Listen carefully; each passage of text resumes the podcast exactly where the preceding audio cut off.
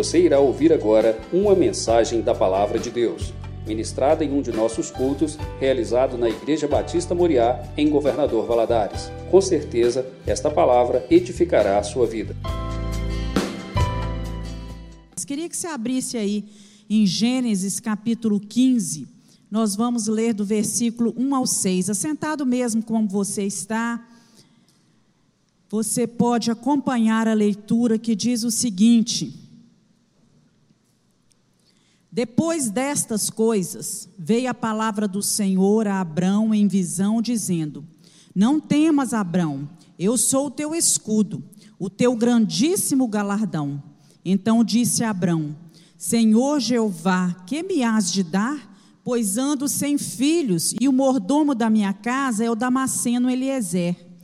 Disse mais Abrão: Eis que me não tens dado semente, e eis que um nascido na minha casa será o meu herdeiro. E eis que veio a palavra do Senhor a ele, dizendo: Este não será o teu herdeiro, mas aquele que de tuas entranhas sair, este será o teu herdeiro. Então o levou fora e disse: Olhe agora para os céus, conta as estrelas, se as pode contar. E disse-lhe: assim será a tua semente. E creu ele no Senhor, e foi-lhe imputado isso por justiça. Amém. Abaixe sua cabeça, feche seus olhos, peça ao Senhor para falar com você nesse momento. Deus, a tua palavra, ela é penetrante como uma espada de dois gumes, que penetra dentro de nós e vai mudando o nosso ser vai provocando mudanças dentro do nosso coração, no nosso caráter, no nosso jeito de lidar com as circunstâncias, com as dificuldades. Ela vai promovendo crescimento, ela vai nos direcionando o caminho. E nessa noite eu quero pedir ao Senhor que coloque nos meus lábios uma palavra boa, que venha edificar a tua igreja, a minha vida, e que juntos, ó Deus, possamos receber aquilo que o Senhor tem para falar conosco. Em nome de Jesus nós oramos. Amém. O texto começa assim, meus irmãos, Gênesis 15. Depois destas coisas, que coisas são essas? O que havia acontecido até então para o texto começar? Depois destas coisas. Deus aqui, ele vem falar com Abraão num momento que ele é tomado por medo. E ele é encorajado por Deus que lhe dá uma palavra né, de confiança e esperança na promessa de Deus. Então, depois dessas coisas, né, que podem ter gerado medo no, no coração de Abraão, né, como, assim como as circunstâncias muitas vezes geram temores em nós. Então, nós vemos aqui no capítulo 12, Deus falando com Abraão o seguinte: sai da tua terra, da tua parentela, no meio, do meio dos seus, e vai para uma terra que eu te mostrarei. Deus ainda iria mostrar essa terra para Abraão. Então, Deus faz promessas a Abraão. E no meio dessa trajetória que Abraão sai da sua terra, do meio dos seus parentes, há um tempo de fome em Israel. E ele foi peregrinar na terra do Egito sem consultar o Senhor. E chegando lá na terra do Egito, com medo de que Faraó olhasse para sua esposa e a desejasse, né, como mulher, e por isso viesse a, a, a, se levantar contra a vida dele, tirar sua própria vida, ele pede a Sara, sua esposa, que minta de, é, falando que é sua irmã. E quando Faraó descobre, não é? Porque Faraó age realmente dessa mesma maneira. Os príncipes de Faraó anunciam que tinha chegado um peregrino e que havia uma mulher que o acompanhava e que era de extrema formosura, e ele recolhe Sara para o seu harém. Depois que Faraó descobre, ele manda Abraão, Abraão voltar para sua terra. Vai de volta, né? Não queremos você aqui. E como Abraão agora já sai ali do Egito, já mais abastado, com mais riquezas, ele e Ló, que já possuíam vários rebanhos, né, inúmeros é, é, bovinos, os pastores deles começam a contender, há brigas entre eles. Então eles se separam. E no capítulo 14, logo antes aí de disso que nós lemos, nós vemos que Ló habitava na cidade de Sodoma, ali em Gomorra também, cidade de Sodoma e Gomorra, e que se levantaram quatro reis para se lutarem contra cinco reis, que era o rei de Sodoma, o rei de Gomorra, o rei de Zeboim, o rei de Adimá e o rei de Belar. Então se une quatro contra cinco. E quando Abrão fica sabendo daquilo, ele se levanta com os seus homens para ir libertar Ló. E ele vence essa batalha. Logo após essa batalha, ele vai até Melquisedeque, entrega o dízimo e é abençoado por Melquisedeque. Então, depois desses acontecimentos todos, Deus aparece a Abraão e diz a ele: Não temas, eu sou o teu escudo, o teu galardão será grandíssimo, sobremodo grande. Então, por que Abraão estaria com medo, né?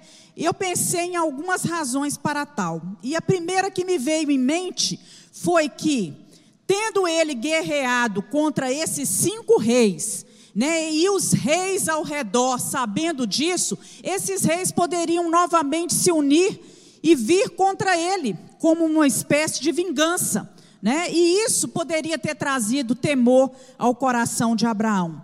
Penso também que ele ainda não possuía descendência, não tinha filhos, ele, ele ainda era um peregrino em terra estranha, ele vivia ali, né, é, peregrinando, indo de um lugar para o outro, se acampando numa campina, se colocando em um outro lugar, e no meio da, dos cananeus, e isso também pode ter gerado um temor no seu coração, porque já havia se passado algum tempo e ele ainda não tinha uma descendência para deixar a sua herança e nenhuma terra que ele pudesse chamar que era realmente dele para habitar.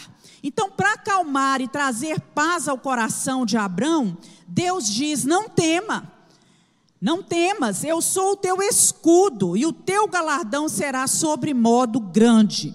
O que é isso quer dizer? Eu sou o teu escudo. Deus está dizendo aqui, né, nós sabemos que o escudo, ele é uma peça muito importante da armadura e é usada com a finalidade de proteger aquele guerreiro, aquele que está guerreando.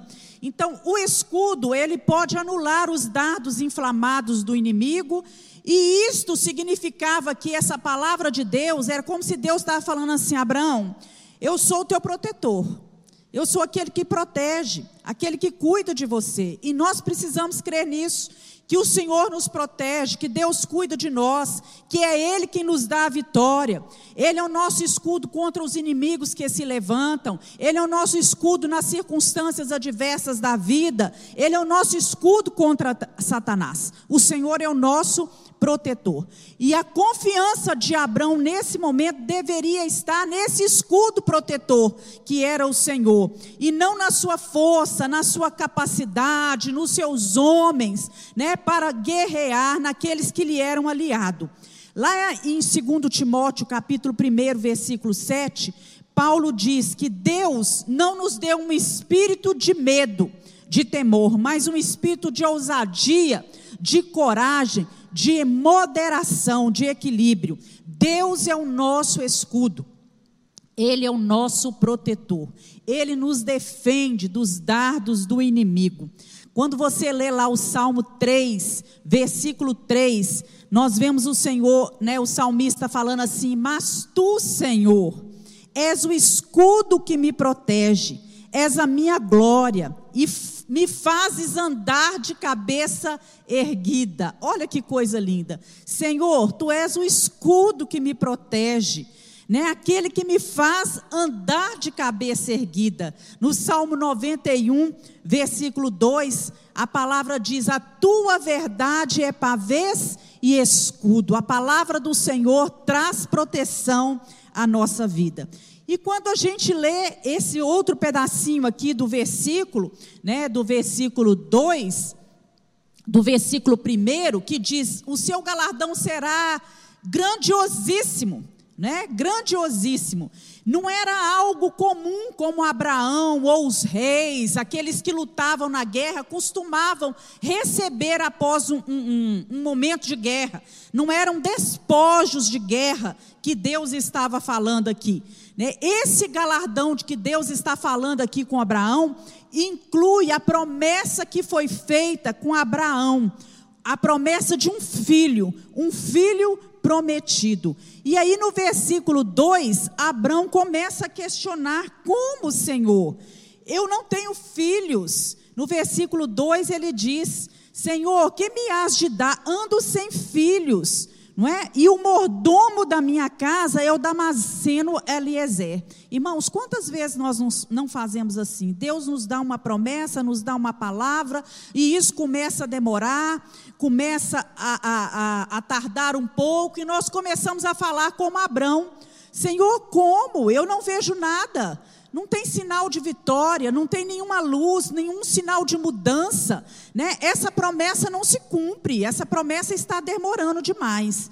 Então Abraão começa a argumentar com Deus sobre o seu servo Eliezer nesse momento, né? Provavelmente Eliezer, que era o seu servo principal, seria herdeiro dos seus bens, porque era o costume da época, né? A lei permitia isso legalmente né, que o servo principal da casa fosse o herdeiro do seu senhor. Mas Deus fala com ele, né? Eis que me, é, não será ele, é, Eliezer o teu herdeiro. Nós vemos aqui que Abraão, ele tem nesse momento a visão de homem. Ele só enxergava aquilo que ele via. Mas o plano de Deus para ele ia muito além, era muito maior do que ele planejava naquele momento. Né? E muitas vezes as nossas limitações, imperfeições, essa nossa é, visão humana, ela nos impede de ver o agir de Deus, de ver além daquilo que está diante dos nossos olhos, de ver o impossível. E nós vencemos, conseguimos vencer o medo quando nós reconhecemos que as promessas de Deus, elas são melhores do que os tesouros deste mundo. Deus está prometendo para Abraão aqui nesse momento proteção e provisão. Eu te darei proteção, meu filho, mas a tua herança, né, será grandiosíssima. Haverá também provisão da minha parte para a sua vida. A visão espiritual é a visão de Deus. Deus fala com ele no versículo 5: olha para o céu, vê as estrelas, você pode contar as estrelas. Então Deus estava aqui é, é, falando com ele que saísse da sua limitação, daquilo que era palpável, daquilo que era somente visível aos olhos. Irmãos, e se a nossa visão for só horizontal e não for vertical, nós não veremos as promessas de Deus se cumprirem na nossa vida. Então nós podemos, né, e para obtermos essa visão de Deus, na mesma ótica de Deus, nós precisamos né? E aí eu coloco: ver, crer na grandeza de Deus. Nós precisamos crer que o nosso Deus é grande, que o nosso Deus tem poder. Ao mostrar as estrelas para Abraão, Deus estava revelando a ele sua grandeza e o seu poder. Meu filho, olha para as estrelas. Deus está Deus criou milhões de estrelas. Deus conhece cada uma delas individualmente. E a palavra do Senhor ainda nos diz que Deus as chama todas pelo nome. Olha que coisa maravilhosa. Ele é o Senhor do infinito. É uma infinidade de estrelas. Era isso que Deus estava querendo falar. Eu sou grande, meu filho. Eu sou poderoso. Eu sou o Senhor do infinito. E a tua descendência será numerosa, tal qual as estrelas que não podem ser contadas. Deus já havia dito para ele, quando o chamou, que a descendência dele seria como o pó da terra. E agora Deus promete, não só como o pó da terra, mas incontável, como as estrelas do céu. Então Deus está falando aqui não apenas, simplesmente, de uma descendência hereditária mas aqui também envolve a descendência espiritual de Abraão. Né? Não apenas aqueles que têm o mesmo sangue de Abraão, mas daqueles que têm a fé de Abraão em seu coração. Glória a Deus por isso, né?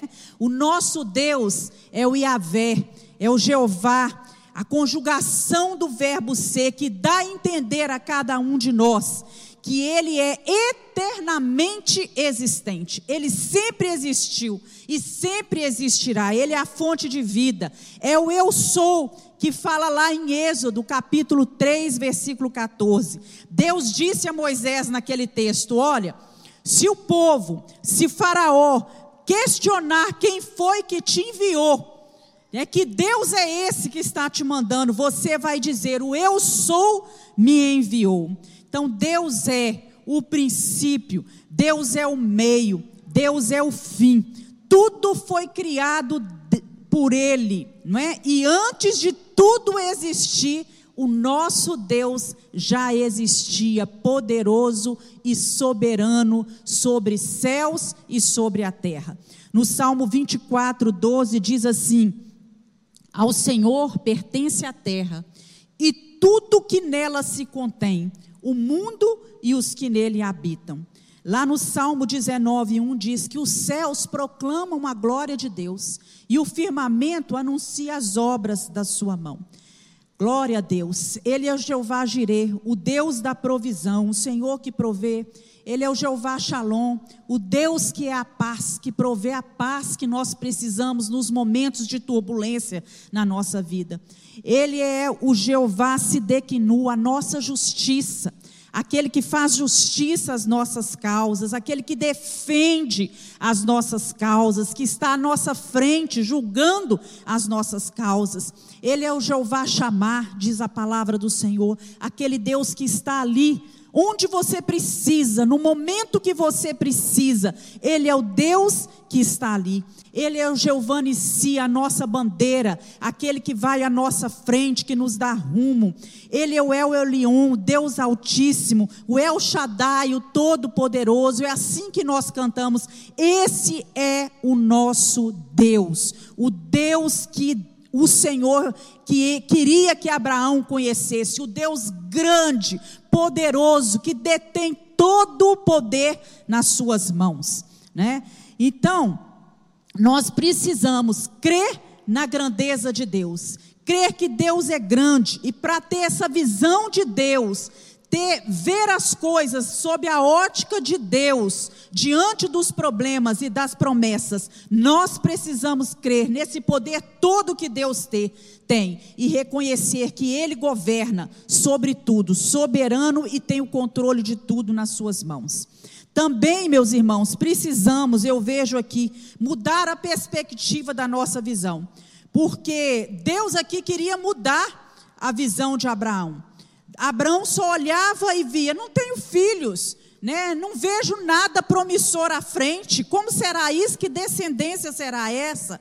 E ele não conseguia ver sob a mesma ótica de Deus. E quantos andam né, desanimados, sem esperança, entristecidos, derrotados, cabisbaixos, é, é, sem pensar nas promessas do Senhor, sem crer nessas promessas. Às vezes só enxergam as coisas de um modo negativo. Qualquer problema torna-se um grande empecilho, vira uma tempestade.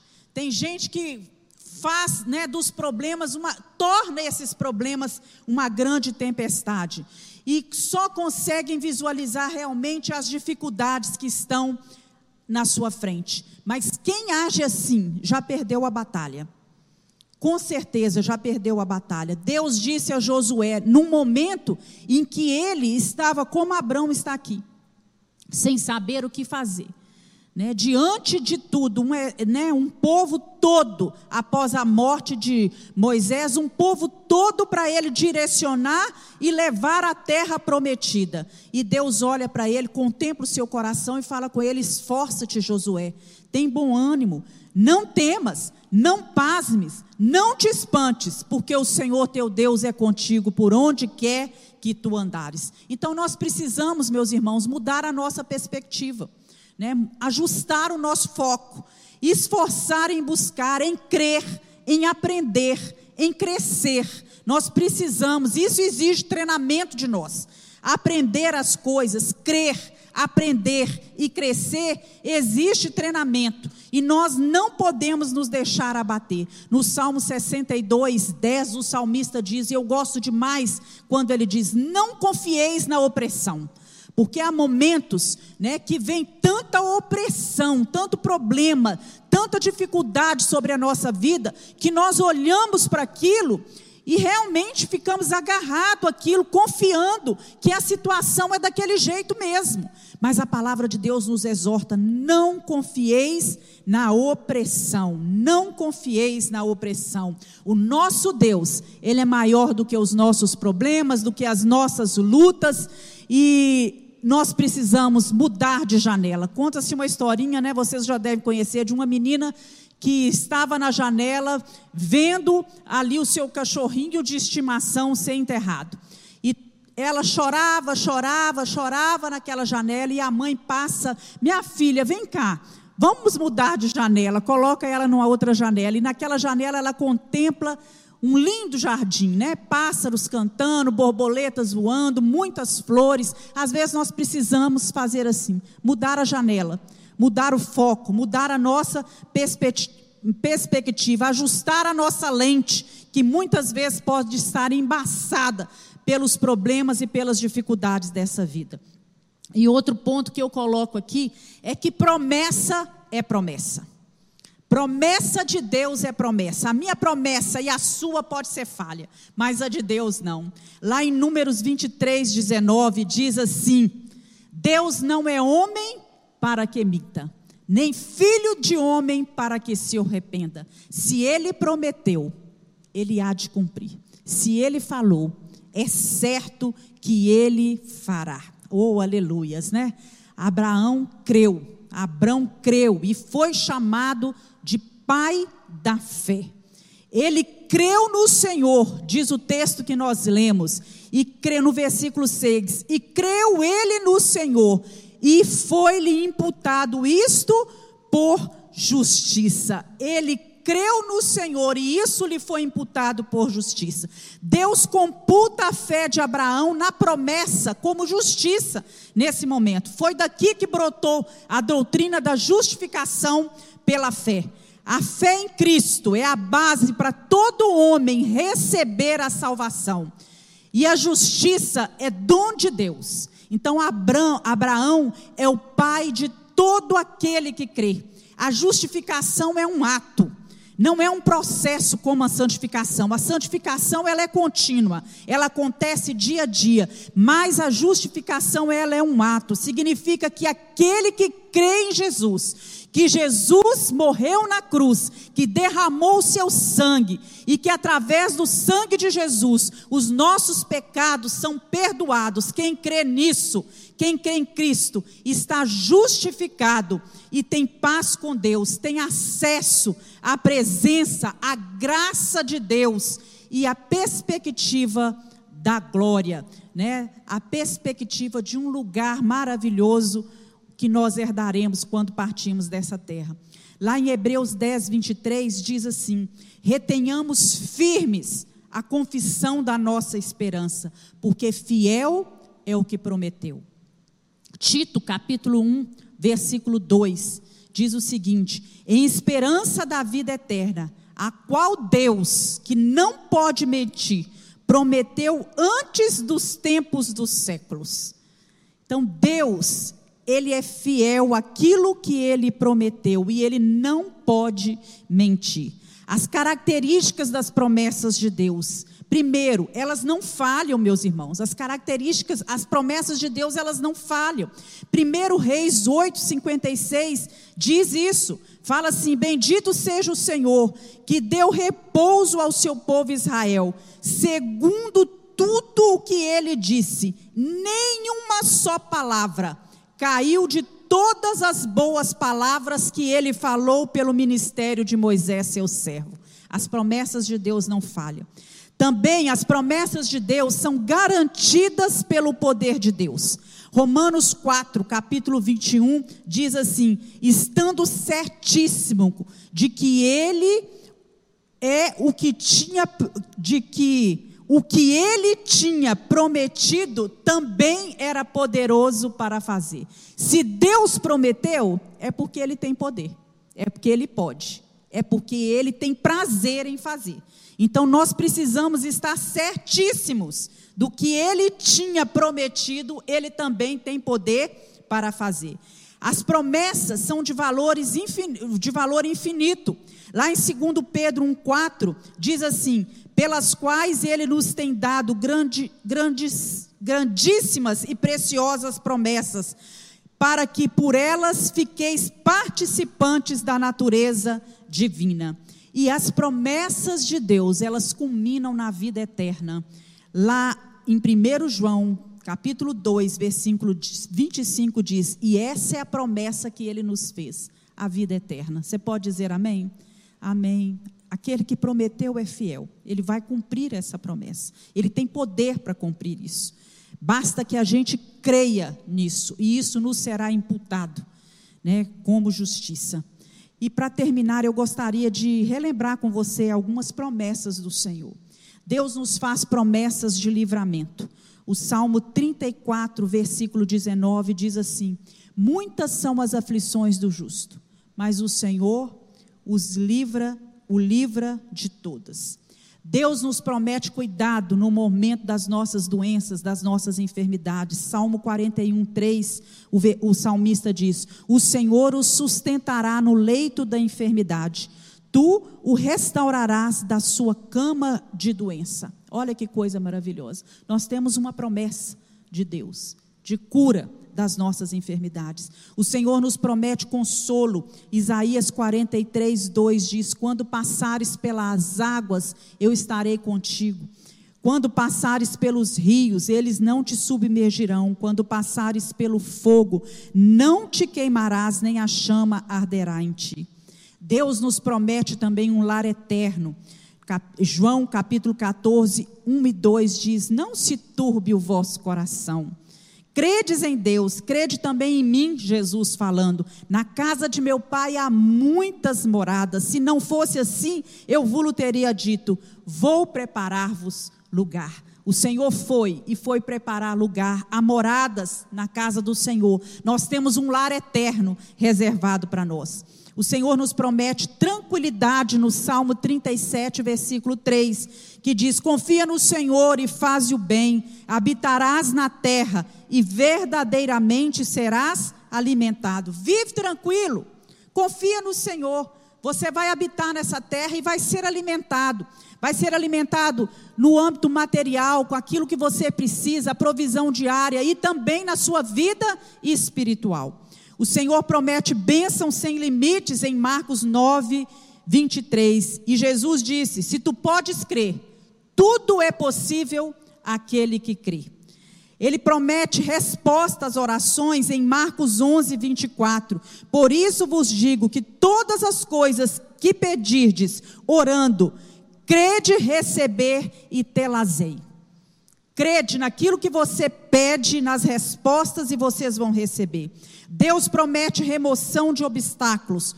Lucas 17, Lucas 17, 6 diz: E disse o Senhor: Se tivesses fé como um grão de mostarda, diris a essa moreira: Desagarra-te daqui, planta-te no mar, e ela vos obedeceria. Deus promete que se a gente tiver fé, Ele vai remover os obstáculos que estiverem diante de nós. Ele promete adoção divina.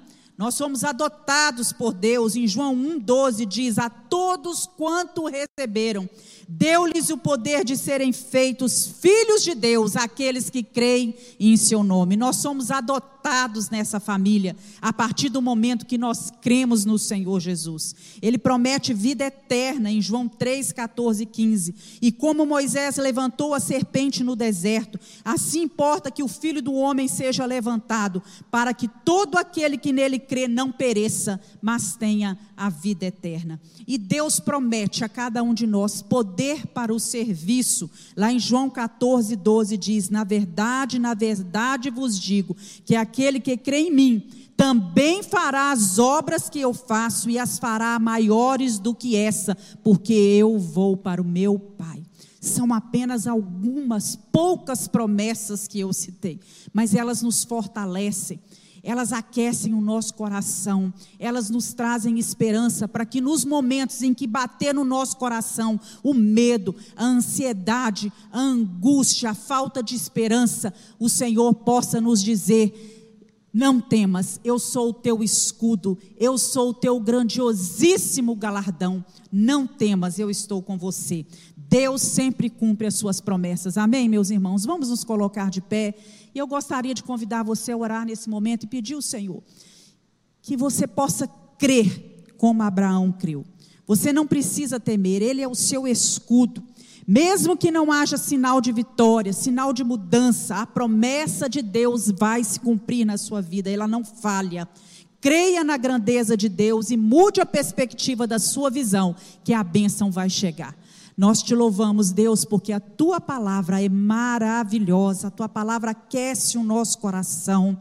Deus, ela renova o nosso ânimo ela acrescenta esperança, ela acrescenta vida.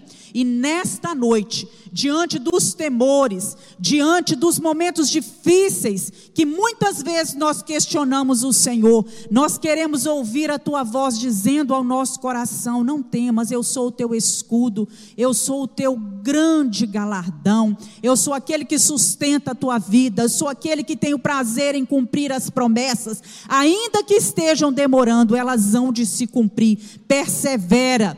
Oh Deus, abre os nossos ouvidos para escutar isso, abre o nosso entendimento e a nossa fé para crer nas promessas do Senhor, que não falham, que são fiéis, que são duradouras. Oh Deus, acrescenta-nos fé, em nome de Jesus nós oramos. Amém.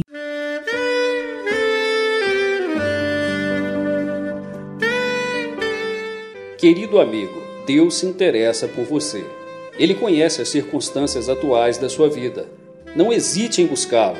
Em Jeremias 33, versículo 3, ele nos diz: Clama a mim e responder-te-ei, e anunciar-te-ei coisas grandes e ocultas que não sabes.